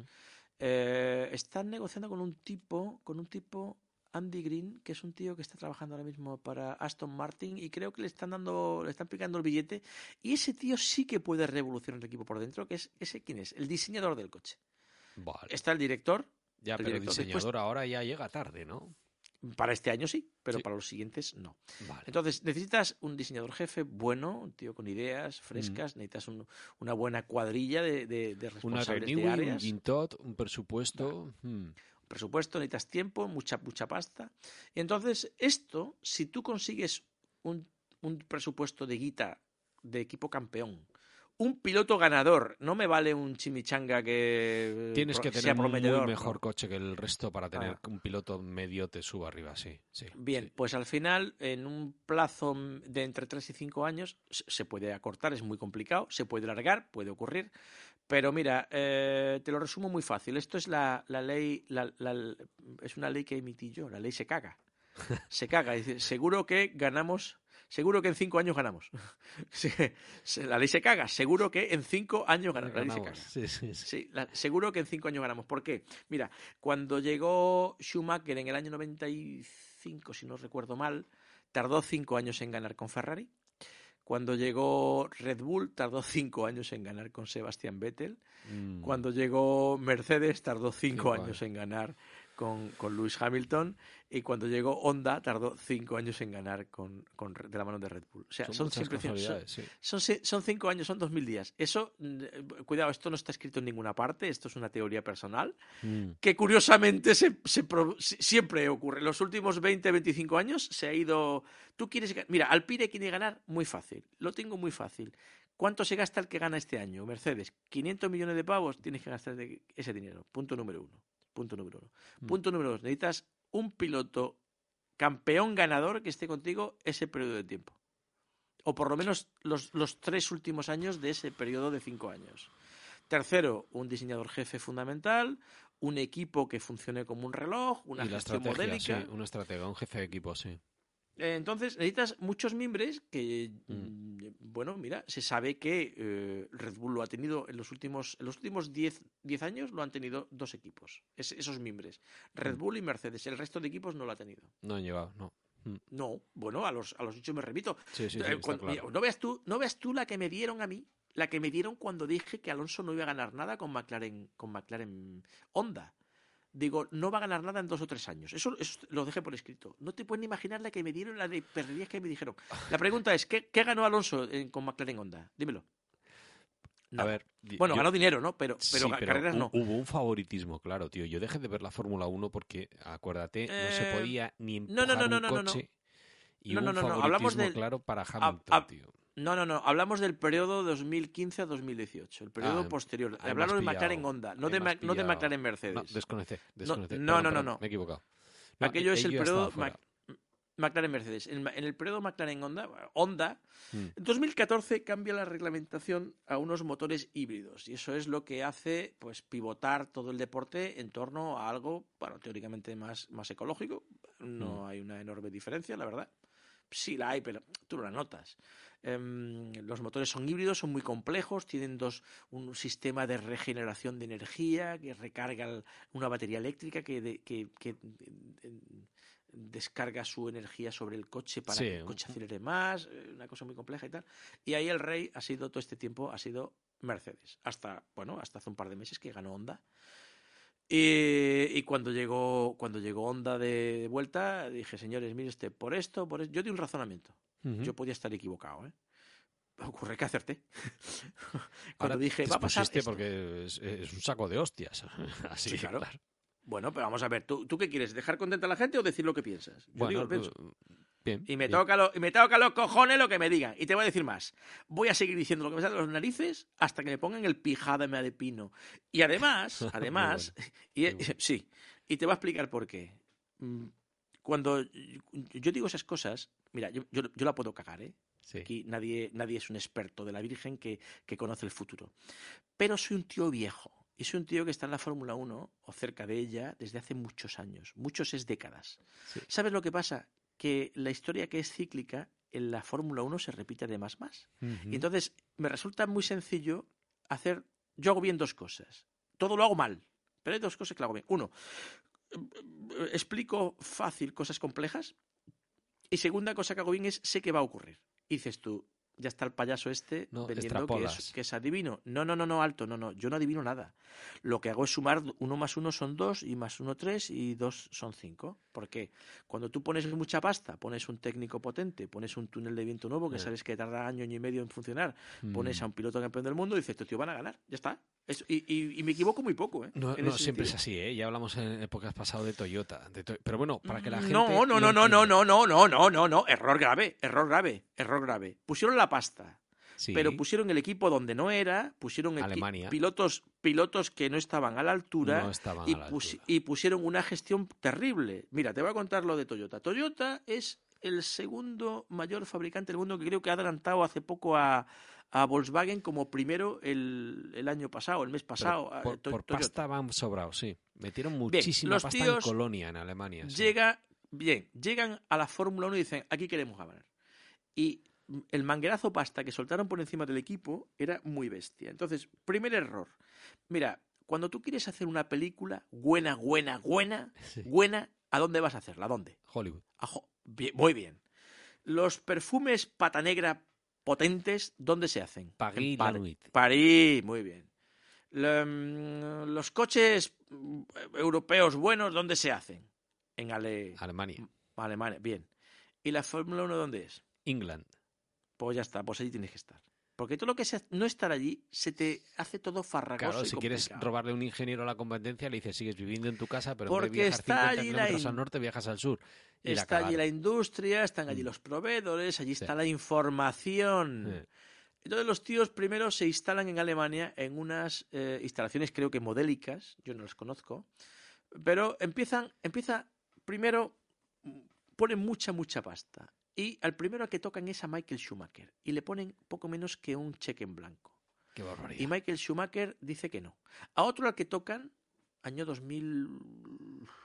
dos- año 2000, creo que el año 2000. Por ahí por ahí, andará, año 2000, 99, 2000, 2000, sí. por ahí, año 2000, tocan a Alonso. No, esto debe ser, no, esto debe ser un poco más allá. 2005 o por ahí, tocan a, a Fernando Alonso. A Alonso le ofrecieron, no, esto no se ha contado nunca, le ofrecieron 42 millones de euros. Hostia, qué barbaridad. Es- Esto no se ha contado nunca, yo lo sé porque me lo contó alguien. Da, da igual. Y dijo, mire usted, esto n- no nos convence porque igual mañana llega una crisis y se van al cuerno la marca y nos quedamos sí, sin sí, coche. sí. Pero bueno, eh, Schumacher no era malo. Dijo, Entonces- "Pero tengo un hermano por aquí, bueno, o, eh, o el agente, y les Pues colocó el aquí, hermano. aquí entra en pues, a Jarno Trulli, que era un buen piloto, pero no era un piloto extraordinario. Ha ganado muy pocas carreras, nunca ha sido campeón del mundo. Trajeron a Cristiano Damata, que era un tío que venía de Estados Unidos, que no conocía la categoría. ¿Dónde estaba el piloto ganador? En No. ninguna parte. No había. no había. Bien, primer, primer, segundo error. Primer error, no estaban en Inglaterra. Segundo error, no estaban en, en- con el tercer error, atento, este te va a encantar, este te va a encantar. El director general, el ejecutivo principal, el, el factotum, el mastermind de todo, es un tipo que se llama John Howard. Que este tío que me parece que era australiano. John Howard era australiano. Tú dices, tío, ¿este tío qué equipo ha dirigido antes? Y dices, te lo digo, te lo digo, Dale. te lo digo ya, te lo digo ya. Minardi. Ninguno. Ninguno. Joder, vale. Ningún equipo. Un tío que dirige, mira, cuando Vale. tú diriges Ferrari es porque antes has dirigido el equipo de Fórmula 2 de Ferrari, el hipotético equipo de Que Fórmula sí, 2 que de sí, que sí. que en la Y antes el, y antes el Como de Fórmula fútbol. 3 y, an- Mm. y antes el de turismos y antes el de no sé qué. Este tío era el responsable de marketing de Lexus Asia. Buah. Un- uno de la casa, pero que no tiene ni puta idea. Vale, sí. Eh, lo has entendido. Entonces, a la hora de tomar decisiones eh, rápidas, urgentes, prácticas, pues este tío no estaba preparado para ese cargo. Te voy a dar la guinda que te va a chiflar. Te vas a caer de risa ahora mismo. La firma final de John Howard, la despedida cuando Toyota, después de nueve años de estar eh, corriendo la Fórmula 1 y no ganar ningún título, mira que venían los tíos con ganas de arrasar y Sí. pusieron lo más grande para hacerlo, pero mal gestionado en su conjunto, a tenor de los resultados. Sí. La firma final es que el John Howard reúne allí a todos los trabajadores del en Toyota en Colonia. A ver, venir para acá, chavales. Quiero despedirme de todos vosotros. Un micrófono allí, un altavoz, unos altavoces de esos de, de Bose, Mm. una pata. Y alguien le dice, jefe, ¿y por qué no se da usted una vuelta en el Fórmula 1 que hemos hecho para este año? Y dice el tío, venga. El Fórmula 1 terminó estampado contra el muro de la factoría. Ah, toma por culo. Ni, ni, ni sabe de gestionar ni sabe de conducir. Muy bien. Bueno, de, conducir Fórmula 1 evidentemente no, pero entonces la, la gestión que hizo, bueno, pues, pues no fue la acertada. Hubo mucha gente que trabajó allí. Pues, pues mira, hay un español, Manuel Muñoz, que ahora mismo es uno de los responsables de Mm. las, de las ruedas de la Fórmula 1 actual, de Pirelli, Mm. que fue allí ingeniero, era, me parece que era uno de los estrategas, no, no, no me acuerdo muy bien el, el- el papel que hizo allí. Estuvo en el DTM un Sí. tiempo y después creo que estuvo en Toyota y después pasó a... Una pena, a porque yo, yo lo que leí era eso, ¿eh? si tú estabas eh, en McLaren y te quería fichar Williams, decía, bueno, pues eh, este que gana X mil, le ofrezco mil más y viene. Pero para irte a Alemania Colonia y de- despedirte de tu familia durante 15 días porque el fin de semana que había carrera había que ir al circuito, ¿no? Como nos comentaste en épocas pasado, que había que mm. volver, etc. Y decía, ya no es mil más, ya, ya es el doble. Porque si no, pues por, por, por- por menos de dos, tres mil más no vienen. Entonces se le disparaban los costes. Además, el, eh, la, por lo visto, vamos a ver, una de las características de los equipos, esto da para otra, para otra tertulia chula, lo de los equipos. ¿Cómo es en un equipo? Inglaterra- Mira, estamos hablando de equipos de Fórmula 1. ¿Cómo es un equipo de Fórmula 1? Ah, pues mira, es, es- es una cosa de las más interesantes de todas. Em, un equipo de Fórmula 1 es una empresa, una compañía, em, que tiene que ver más con una mm, empresa de tecnología de corte aeronáutico que con un equipo de fútbol. Un equipo de fútbol, con todo el respeto del mundo, por favor, Sí. eh, es una entidad de mucho prestigio en muchos casos, con una gran historia, pero técnicamente es muy sencilla. Sí. Lo más complejo que tienen, bueno, pues es el bar, que además ni siquiera es de ellos, eh, sino que es de la federación y las cámaras, que son de las televisiones. Y entonces Sí. allí que hay unos focos en un campo que ilumina por la noche, y unas duchas, y hay un entrenamiento físico y tal. Bueno, bueno, no hay, no hay muchos misterios. Sí, bueno, en los tornos, en la entrada, pero ahí termina todo. Date cuenta de que, de que un, un equipo de Fórmula 1 diseña, inventa Sí. y construye dispositivos que terminan instalados en los Eurofighter, por ejemplo, ¿no? En- Ujú. o en los Airbus que, que- que vuelan por encima de nuestra cabeza, o en satélites de, de telecomunicaciones, por Tecnología ejemplo, punta. Sí. o en drones. Entonces, esto se hace mucho más complejo. Mucho más complejo legalmente, las patentes, el diseño, el secreto industrial, em, el, el tipo de gente a quien fichas, cómo la fichas. Por ejemplo, mira, hay una cosa, muy- es, es muy interesante esto. Cuando, imagínate que, yo qué sé, Red Bull quiere fichar a un técnico de, de Mercedes. Tocan a un tipo eh, importante en el diseño de motores. Red Bull quiere fichar al técnico de motores de Mercedes. Y le tocan la espalda y dice el tío, ¿cuánto vendiñáis? Y dice, venga, un millón de libras al año. Y dice el tío, vale, pero tengo que avisar aquí que me voy. Y a firmar unas cláusulas del 15, sí. Del 15 no, es peor todavía. Lo que hacen es que firman una cosa que se llama gardening leave. ¿Qué es el gardening leave si, si, te manejas idea, en ¿qué inglés? es? ¿Qué o- es? el alejamiento para jardinear, para cuidar el jardín. Dice, entonces tú fichas el 1 de enero del año 2022, has fichado por Red Bull Sí. a un tipo de Mercedes. Bueno, pues el tipo de Mercedes, seis meses antes hay un escalado, depende de la altura a la que llega, Sí, sí, sí. a la que llega el personaje, que en julio del año 2021 al tipo este que hace los motores de, de Mercedes le han dicho, "Ch, sal por la puerta ahora mismo, recoge tu cosa y por aquí no vuelvas. Tienes pagado el sueldo, no te preocupes, pero aquí, aquí tú por aquí no, no vengas. Y entonces le pa- pactan con él una especie de finiquito y durante seis meses tiene que estar así el tío pues cortando el césped de su jardín. Sí, Ese- sí, ese lo, es el lo gardening. veo poniendo el cafés y, y pasando el cortacésped porque no se acerque a ¿Pa nada, qué? pa' ¿Para qué? claro. Pues para que no vuelves por aquí, vayas a olisquear aquí un invento que hemos metido aquí una válvula nueva verde, que esto corre el coche que te pela, que no sé qué. Sí, sí, sí. Entonces tú esto no lo puedes ver. Y Qué entonces bueno, tío. hay, hay un escalado de, eh, por ejemplo, un mecánico, pues a lo mejor está el Garden Libre es de dos meses, Sí, un ingeniero medio es de, de cuatro y un tío importante pues es seis. ¿Por qué? Hombre, porque es que el año que viene vamos a poner aquí unas gomas detrás de no sé qué Sí, para sí, que el coche se frene y tal, y eso no lo pueden saber porque es un Claro. secreto industrial de la leche. Oye, es Mira, muy buena, ¿eh? Sí, sí, sí, Oye, sí, sí. funciona muy Entonces, los, los equipos por dentro, industrialmente, tienen, tienen, más, tienen más. De hecho, en Inglaterra se les llama The Factory, de la factoría. la a- a factoría, las- sí, sí. a veces son un grupúsculo de cuatro, seis, ocho edificios, como es el caso de Mercedes, porque ha ido creciendo poco a poco y, y creo que mal desde el punto de vista de la, de la arquitectura. Mm. O, por ejemplo, en el caso de.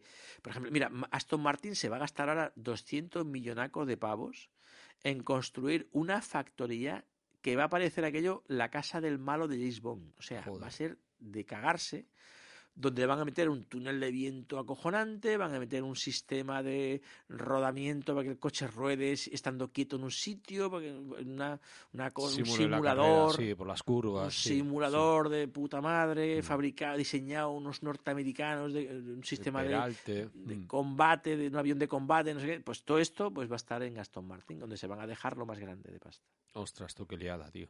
Oye, una cosita, vamos a hablar, no voy a hablar de tu carpeta Aquí hay dragones, que no se puede contar Sí. cositas, ya escribirás Oh. un libro, aunque ahí tiene que haber borracheras y liadas, porque esta gente con pasta cuando pierde los papeles tiene que perderlo lo bestia. Pero bueno, eh, voy a hablar un poquito de trampas y voy a poner el ejemplo porque yo me desconecté mucho de la Fórmula 1, que era hablando de Ron Dennis y de Lewis Hamilton. Mm. Había una norma que si tú te salías del trazado del circuito y ibas acababas en la puzolana, tus mecánicos, aunque estarían al lado, no te podían ayudar y empujar tu coche. Sin Sí. embargo, en McLaren, Ron Dennis, a Lewis Hamilton, se le permitió que una grúa lo Una sacara grúa de la- levantase el coche, sí, aquello fue una cosa muy controvertida. y lo no metiera en el circuito. Exacto. Yo ahí vi tal manipulación, tal barrer para un lado que yo ahí desconecté. Entonces, eh, valórame, por favor, desde tu punto de vista, esa experiencia y luego las trampas que crees o que se han sabido luego, pues como el, el más damper de, de, de Renault, que tenía un peso con, con un par de muelles adelante para contrarrestar. Mira, eh, de ese etc. coche, de aquel coche, mira, fíjate, Dale, dale, dale. de ese, de ese coche no te voy a contar nada. Bueno, de la experiencia, ¿a, a ti qué te pareció, tío? Que si no deja a un mecánico de tu propio equipo, a un comisario que empuje un coche, que le dejen sacar con una grúa, tío, una Fenwich, coja, te lo levante y te lo ponga en el circuito. ¿A ti qué- mal, me, pa- me pareció mal porque además es una cosa que estaba, era una cosa más que ilegal, muy irregular, porque oye, si sacas a uno, sacas a todos, ¿no? Claro, es Punto que número uno. Y segundo, si el coche se ha salido, la normativa dice que un coche que pierde el, el- el- poder volver al a la pista porque se queda atascado en la puzolana, en, Mm. en la gravilla, no puede volver. Puzolana es una palabra italiana, ¿sabes de dónde viene, no? ¿No? Era como los no romanos, sé. ¿Eh? era como los romanos llamaban al- a la arena volcánica con la que mezclaban el, el hormigón romano, ese que, es- que, se, que se endurece durante siglos. Joder, Eso es la, eso es la puzolana. Entonces, eh, bueno, pues viene de, de Italia, es el palabra que viene italiano, la puzolana. eh, mm, un circuito, cuando, cuando es una loncha de, de asfalto de, forma, bueno, pues vagamente circular, con unas sinuosidades, con, un- con unas curvas, con un peralte incluso, que termina donde empieza. Es un- es- por eso se llama un circuito, es, un- que es como Sí, un círculo. circular, No, no es, sí. no es un círculo, pero bueno, todo el mundo sabe. Sí, de no hace falta. No hace falta que le explique mucho. ¿Qué ocurre paralelamente al, al circuito? La pista está rodeada sobre todo de sistemas de defensa o de, o de protección. Uno, para que el coche, sobre todo el coche, hablo de coches, ¿eh? también ocurre en las motos, para que el- Mm. los motos tienen otras cosas. Para que el coche no se salga de ese, de ese recinto, hay un muro donde el- además a su vez el muro suele estar protegido pues con, con murallas de neumáticos o con una serie de, de barreras eh, Tech Pro o barreras metálicas o barreras de, de diversos materiales que lo que hacen es que en caso de impacto pues el impacto sea un poco Absorba, menos, sí. Mm. menos consistente contra, contra un muro como el que se atizó pues pues pues eh, Ayrton Senna en el año 94 ¿no? Mm. Y entonces, em, eh, entre el asfalto y el posible impacto del muro, pues a veces hay gravilla, a veces hay asfalto, a veces hay un césped que embellece aquello, pero patina un montón. A Mm. veces hay incluso una cosa que se llama astroturf, que es una especie de moqueta de color verde sobre los coches. Los coches ahí mm, pierden tracción, por tanto no pueden. Si se sale mucho, pues Patina mucho, pierden, sí. pierden velocidad y, y, mm, pueden perder incluso el control, porque es, es un, es, como un, es como un tapiz, es como una, es como una moqueta verde, ¿no? Y entonces, eh, ¿eso qué es lo que hace? Bueno, pues ponerle trabas a los pilotos para que sigan por lo negro, ¿no? Así funcionan las Sí, carreras, ¿no? es así, el que se sale pierde, sí. Entonces, ¿qué cos- pues en aquel año, que fue en el año 2007, si no recuerdo mal, pues los coches se salían porque no sé qué pasó, que había, había llovido y había un poco de aceite en la pista. Se hicieron varios coches y el primer coche que la grúa fue el de Lewis Hamilton, que se estaba jugando el título aquel año. Entonces, oye, ¿por qué el de Hamilton y no el de otros que estaban por allí con el coche esparramado? no? Sí. Entonces, aquello fue una cosa muy, muy mala de explicar y muy fea que no, que no nos gustó a nadie. No, normal. Oye, mira, hablando de pilotos, eh, siempre ha habido manos, lo comentamos en el último podcast, que, que han marcado la diferencia. ¿Cuáles han sido de los que has vivido tú, no? Porque eh, normalmente uno tiende a defender el que es de su gusto, su color o, de su patria, pero eh, tú que llevas décadas en esto eh, y que no hablas eh, de, de leyendas que no hayas vivido, ¿cuáles son las manos que tú hayas visto diciendo, joder, es que se nota? Pilotos favoritos, compañero Zapi. Sin duda Schumacher. Bueno, yo he vivido a Sena. Yo le he vivido, vamos, yo le he tratado. Le- ah, cuidado, le he tratado tres frases. Yo era muy joven entonces y, y- y, tuve que hacer un trabajo para Tag Heuer, Tag como Ah, los relojes. Esto es. Entonces ¿Cuántas yo décadas traté llevan esos, tío? una pila. Y entonces yo traté con, con ahora patrocinan a Red Bull, pero durante muchísimos años patrocinaron a McLaren. Yo tuve que hacer unas Mm. fotos para Tag Heuer y a través de ellos pues contacté con Sena. Eh, Me hizo tres, le hice tres fotos, na- nada, nada importante. Pues mira, a- puedo contar a Prost, puedo contar a, a, a Senna. eh, y del siglo XXI, pues sin duda Schumacher, Alonso y entiendo que Max Verstappen. Lewis Hamilton también, también no le puedo quitar, no le puedo quitar mérito. Méritos. Mm. No, no, hombre, joder, Es muy siete bueno. títulos, eso, eso es buenísimo, es buenísimo. Muy bien, pero... Sí, pero no me, no me vuelve loco A mí es, tampoco. un- es una cuestión, es una cuestión de gusto personal Mm. y evidentemente pues ha tenido un coche dominador durante todos estos años. Entonces, pues lo tiene un poco menos difícil. Es, es como Ah. un Vettel, quiero decir, cuando tiene coche sí que, pero cuando no tiene, no Eh. que. Entonces a mí no me... Yo veo más... igual, eh, pero tengo de formación profesional. ¿eh? A, mí, a mí me gusta muchísimo Alonso, me gustaba muchísimo Sí. eh, De La Rosa. Eh, ay, ¿cómo se llama el polaco este, tío? Me caía muy bien, tío. Kubica. tú- Kubica. Robert, Robert Kubica, que además Kubica. corrió para un equipo mm, que se llamaba Epsilon Euskadi. de- Ah, de es verdad, tierra. es verdad. Sí, señor. Sí, señor. Me riendo para casa, bien, sí. Que además te puedo contar una muy buena de, de Robert Kubica. Robert Dale. Kubica trabajó para, para- corrió, corrió. Mira, había una, una competición, una categoría que tiene, tiene también su historia, que está en Los Locos del Volante.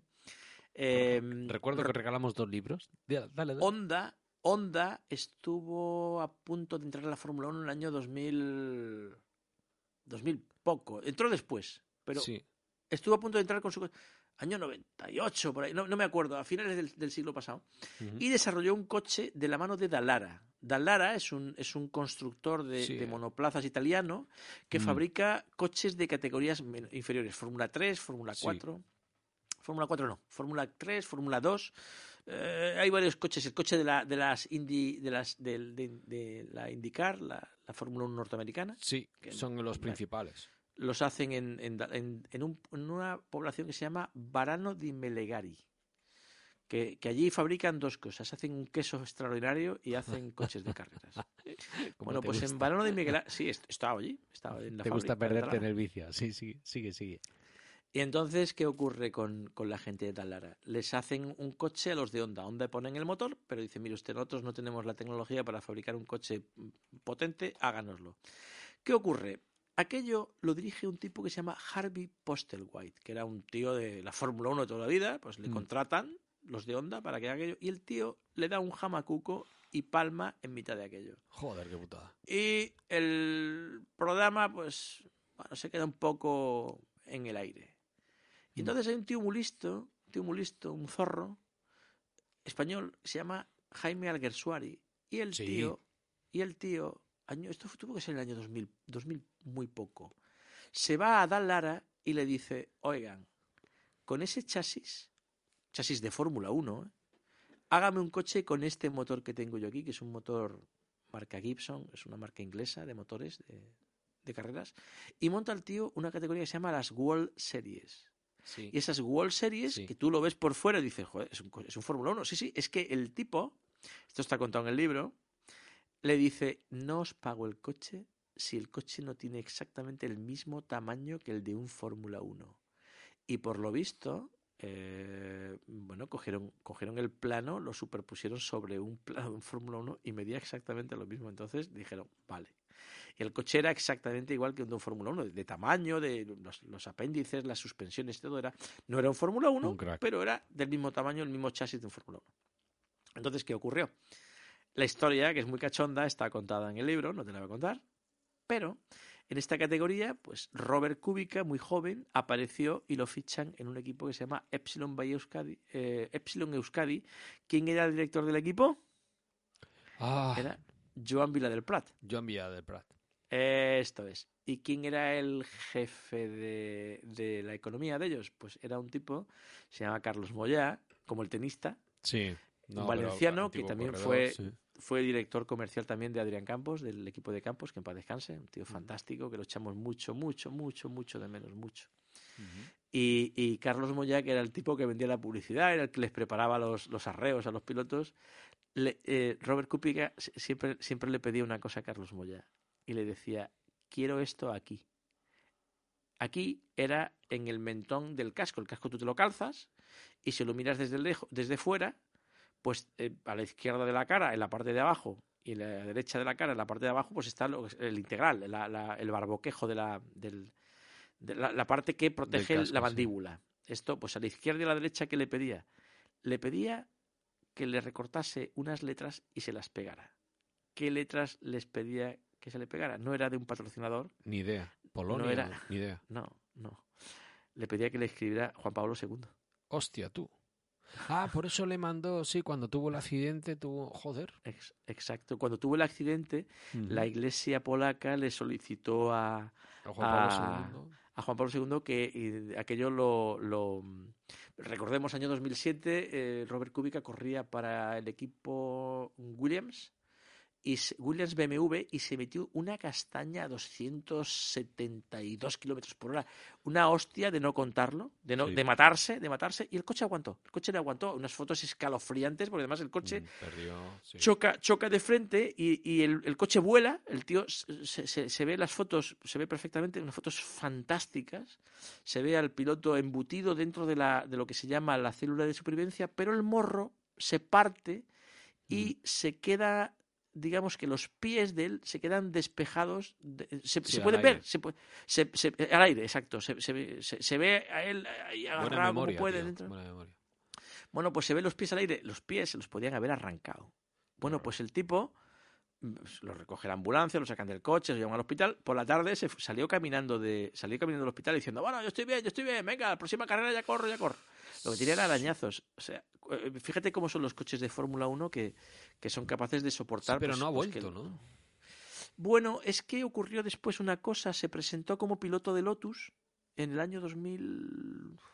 Ya me pillas un poco, 2009, 2010, no me recuerdo muy bien. ¿Y qué, y qué, qué ocurre? Pues que dos meses antes tuvo un accidente muy Otro, grave sí. en, en un rally, En- participó en un rally. En el Y- este y- alemán. en- No, no, no, no, no, no, en, Italia, en Ah. el rally di Andorra, en Italia, no de Andorra, como decían algunos, di Andorra.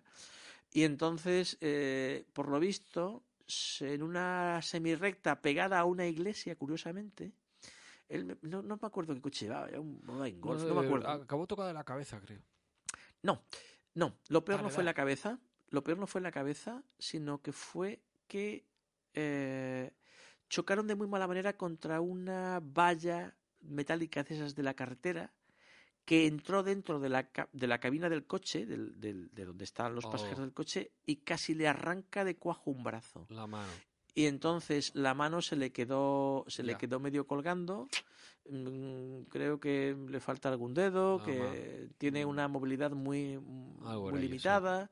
Y creo que le han hecho 700.000 operaciones. Pobre, y bueno, bra- brazo, brazo tiene, mano tiene, pero le falta. Un tío, un fal- tío me caía súper bien. Oye, vo- voy a Sí. decirte nombres y dame tu valoración. Para, ir- para ir Venga. rápido. Venga, va. Venga. Vamos a ir de, de- de tu época Mm. a la mía. Venga.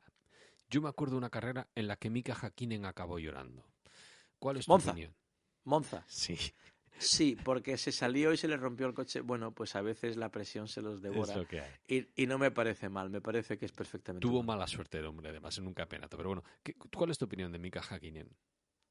Era, era un tipo increíble.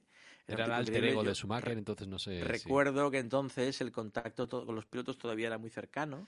Y yo me acuerdo de haberlo tenido delante de mí, a, a medio metro, y el tipo estaba de pie delante de los boxes. Entonces el tío veía pasar los coches, su coche en el box metido, el tío parado.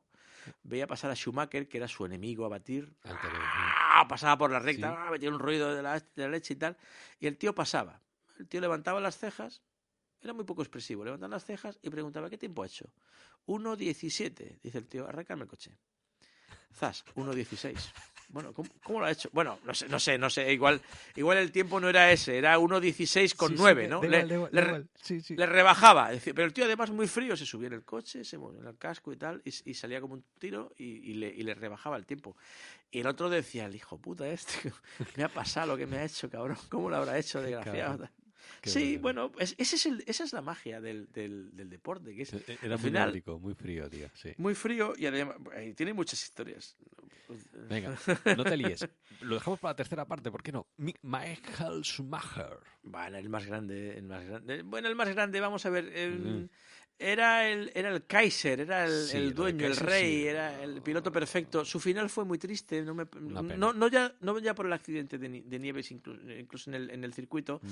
Se, se marchó agotado de la Fórmula 1 en el año 2000. Se portó muy mal con Barrichello, antiguo escudero, que no le Sí. disputó nada, tío. Que tu primer rival es tu compañero de equipo, se portó súper bien como, como, un, como un vasallo. Y luego, cuando cambió de equipo, le hizo un adelantamiento que le jugó la vida. A Sí. mí, Schumacher me pareció un cerdo al final. Bueno, eh, Schumacher era un hombre que, mira, eh, te lo voy a decir en, como diría Jesulín, en dos palabras. Dale. Para ser campeón del mundo tienes que ser un perfecto hijo de puta.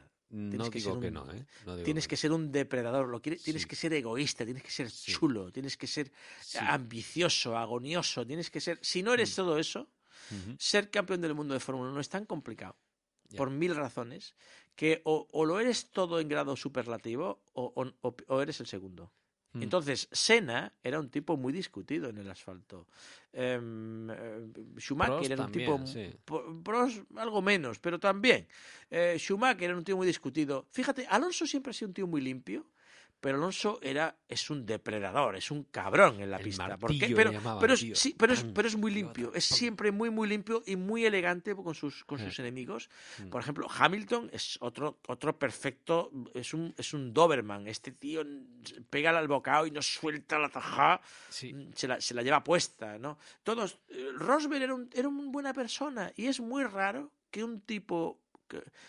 Mark, Mark Webber era una buena persona y no fue Sí. nunca campeón del Una mundo, pena, por ejemplo. una pena, el australiano. Mark Webber. Barrichello es una buena persona, no es campeón. No, si te fijas, si te fijas, Sí. los que son campeones del mundo, en el fondo, en el fondo, son unos cabrones que te cagas. Sí, quitando pues Nico Rosberg y, y ¿cómo se llama? Jason Button, que fueron campeones accidentales. Em, Button sí. era muy caballeroso, pero no, no, no muy, tenía la muy chicha. elegante. No, Sí. hombre, un tío educadísimo además, un tío que no, no, siempre... Ganó porque tenía Brown que lo, de- lo heredó de Honda. Si no llega a tener la Sí. ventaja química, no, o sea, mecánica, no, no habría ganado en la vida. Correcto, correcto. Mm, Ahí entiendo el hijo putismo que es eh, Vettel, opinión.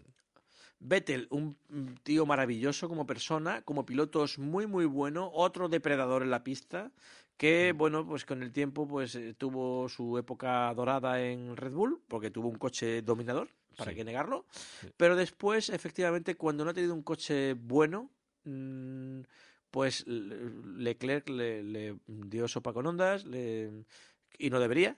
Eh, Daniel Richardo le dio sopa con ondas y no debería. Es, es el típico tío. Esto dicen, dicen que también lo tenía eh, Prost. Le tengo muy poco analizado a Prost. Sí, Prost, Prost.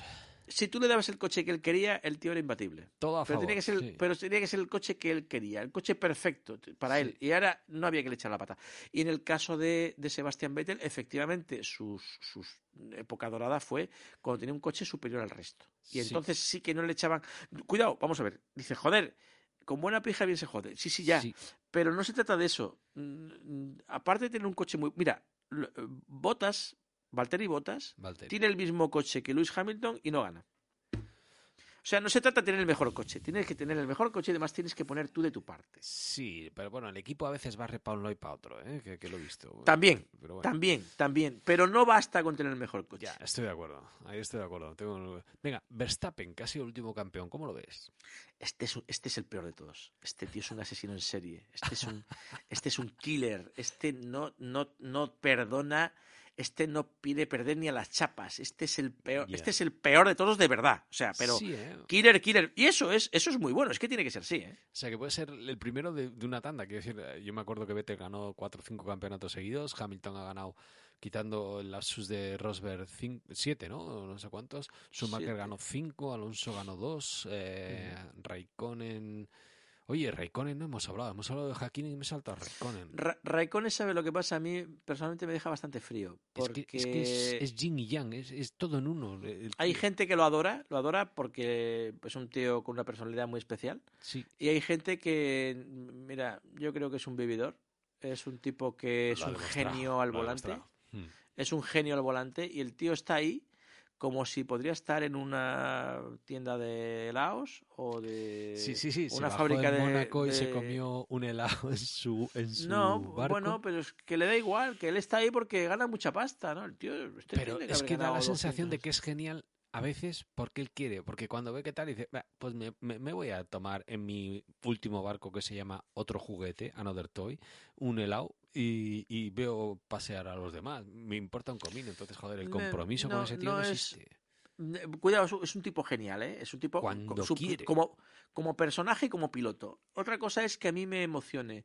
A mí me emociona la seriedad. Mira, me emociona bastante más Carlos Sainz con siendo un tipo que no es Mm. gracioso, no es particularmente no, pero cuidado, bueno, no, Al anti- no, es anti- no es antipático, no, no, no, pero tampoco es un tío divertido, no, es un tío muy cumplidor, un tío trabajador, baja la cabeza, asume lo que tiene que asumir, Mm. pero, me- mm, pero veo que es un tío serio, que es un tío cumplidor, que es un tío rapidísimo, que es un tío que crece, que es un tío que sabe aprovechar las oportunidades, es un tío que tiene el don de la oportunidad, es un tío que ha ido de menos a más, Va tanto más, en sí. equipos como en calidad. Entonces, eso es producto básicamente del trabajo, Y- del compromiso. Tiene un hándicap que pocos han sabido doblegar. O sea, tiene un padre campeón. O sea, cuando Mm. te, te luchas contra la sombra de tu padre, que, que cuando tú ya eres adolescente, tu padre es un mito. O sea, Mm. eh, Nelson Piquet, campeón de Fórmula 1, eh, metió en el siño y se comió un mojón.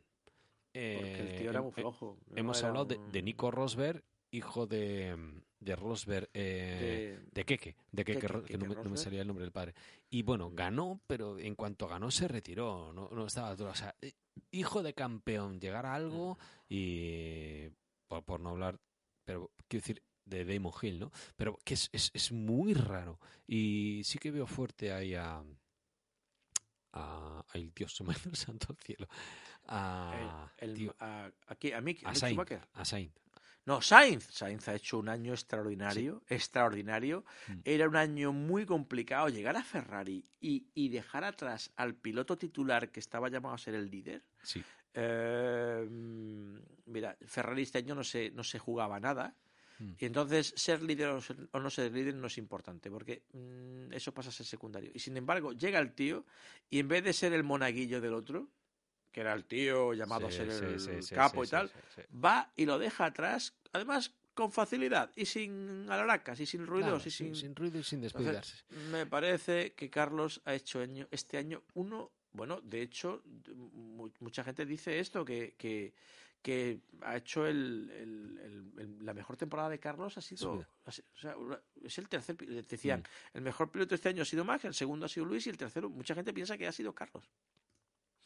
Qué grande. Que- oye, eh, tirando para atrás, voy a decirte clásicos, dime cuál te gustaba a ti, cuál era tu debilidad o por qué. Eh, Alan Prost, Ayrton Senna, Nelson Piquet, Niki Lauda. A mí me cae mal Niki Lauda. Como comentarista ha perdido todo lo que había ganado como piloto, pero bueno. Eh, y por decir alguno más, Emerson Fittipaldi. Venga, Jackie Stewart, hasta ahí. ¿Cuál te gustaba? Tú que has vivido Graham Hill, ¿cuál era tu debilidad? Jimmy Clark. Fittipaldi. Fittipaldi. Fittipaldi. Por, por una historia muy tonta, muy sencillita. Cuando yo tenía cinco años, hace 49 de esto, Joder. mi, mi padre, cinco o seis años tenía, mi padre que es pintor, Ajá. un día quiso descubrir si dentro de mí había un... Esto lo he contado muchas veces. Quiso descubrir que si dentro de mí había un pintor o no. Eh, no, no lo había. Ya no hay aquí mucho misterio. Dale, dale. Eh, ¿Por qué? Mi padre me puso un mandil negro lleno de pintura, mandil muy grande, me lo arremangó, me puso a pintar. Entonces, yo con seis años que pinté, pinté el coche de Emerson Fittipaldi. Bueno, en realidad me salió una especie de cucaracha negra con patas redondas, pero la intención era pintar el, el- El el coche Lotus John. Player, el John Player especial, sí. Esa fue mi primero, mi primera obra pictórica y además creo que casi la última. O sea, que para que tú veas, sí, yo era malo como pintor. Bueno. No había un pintor dentro de mí. Mi padre, pues, bueno, fue una desilusión para él, supongo. Y el cuadro está por ahí en algún pasillo de la casa de mis padres, o sea que, que por ahí anda colgado. Fittipaldi. Muy bueno, un Sí. puntazo, tío, un gran recuerdo. Oye, Sí. pues en, en el Que de- recuerdo... del que también cuento historias en el libro. Del, además, tiene una, tiene una anécdota bastante pintoresca con José María Íñigo. Joder, joder, Joder. ¿de qué época? Ah, bueno, los locos del volante. Pues mira, lo dejamos aquí, dejamos el gancho. Voy a decir una cosa. Hasta que escribas lo que hay en tu carpeta de aquí, dragones, Oh. eh, que no se puede contar. De verdad, recuerdo. Si, si yo publico el 10% de lo que yo tengo ahí eh, eh, escrito, cosas que no se pueden contar, he tomado notas, he tomado notas. A mí me mandan un sicario y yo- a mí ya no me vuelves a, a- Busca, busca seudónimos, busca seudónimos, habrá tercera parte, tío. Te tengo que grabar y decir, mira, yo tengo un amigo que me dijo que un día quedó con un asturiano para tomar una sidra, acabaron un poquito perjudicados, aparecieron dos señoritas por allí. Disfrázalo como quieras, tío. Vete pensándolo. Pero por favor, para quien haya llegado hasta aquí, eh, compraos el libro, Los Locos del Volante 1 y 2. Me mandáis la foto. Bueno, En Amazon, están en Amazon. Están Eh, en Solamente Amazon. Y- se, y- agotaron las seis ediciones, ya me cansé de hacer ediciones y digo, Mm. venga, en Amazon que lo haga Amazon y ya. Que el que quiera, bueno, pues que lo compre en Amazon en su país, eh, me da igual el sitio en el que queráis. Simplemente eh, escribid un comentario en iVoox, eh, os asigno un número, habrá un sorteo en la Lotería Nacional para que veáis que no hay trampa, el número que le toque, le regalo el 1, al siguiente el 2, y si no, al mismo, porque la gente comenta poquito, los dos libros, Los Locos del Volante 1 y 2. Zapi, como siempre, un placer. Muchísimas gracias. El placer es mío, muchas gracias por haberme invitado a tu especie de jaula para go- gorilas y monos de diverso pelaje. Eh, No hables de pelo que ¿no? estoy calvo, calvo rasurado.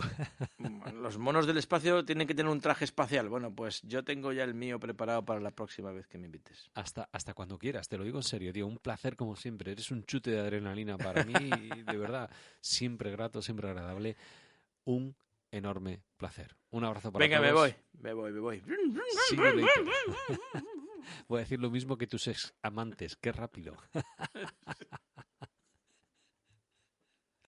O'Reilly Auto Parts puede ayudarte a encontrar un taller mecánico cerca de ti. Para más información, llama a tu tienda O'Reilly Auto Parts o visita oreillyauto.com. O'Reilly